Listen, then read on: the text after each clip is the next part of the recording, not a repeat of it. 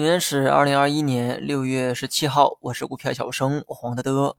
如果单看市场的表现，今天呢属于弱反弹的一个行情，市场成交量呢明显的萎缩，个股涨跌比啊大概呢保持一比一，整体赚钱效应一般。不过某些板块呢却掀起了涨停潮。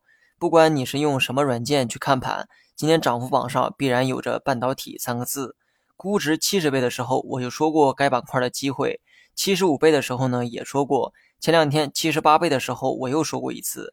那么今天这一暴涨，行业估值呢必然涨到八十倍以上。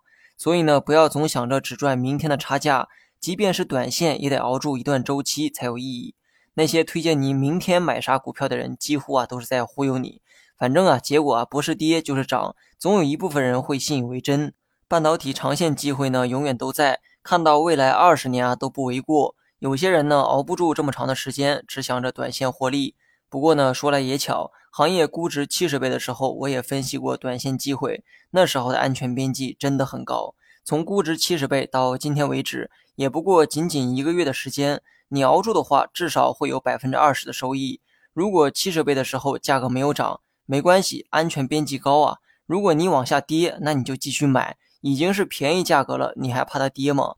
那么半导体啊，可以继续拿着。如果你现在才打算去配置的话，我只能说，对于短线的这个把握呀，没有之前那么高了。但是呢，你可以搏一下中线的机会。至于长线，就更不用说了。赌国运的事儿啊，你自己明白就好。除非你觉得中国未来的科技就是没希望。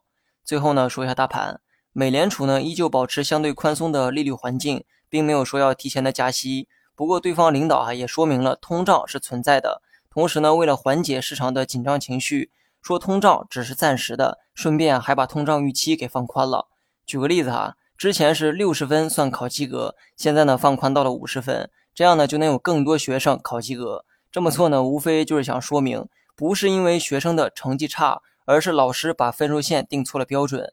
但事实是这样吗？事实啊是客观存在的，但这种方法倒是可以起到安抚情绪的作用，可能是安抚啊起到了一定的效果，美股呢也仅是小幅的收跌。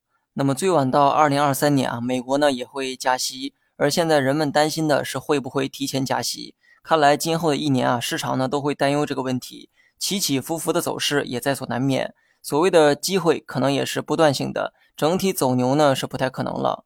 大盘短线呢就按照止跌预期，这波反弹呢最多可以看两天，五日线压下来会形成阻力，所以呢两天内冲到五日线附近的话，可以预期一个回落。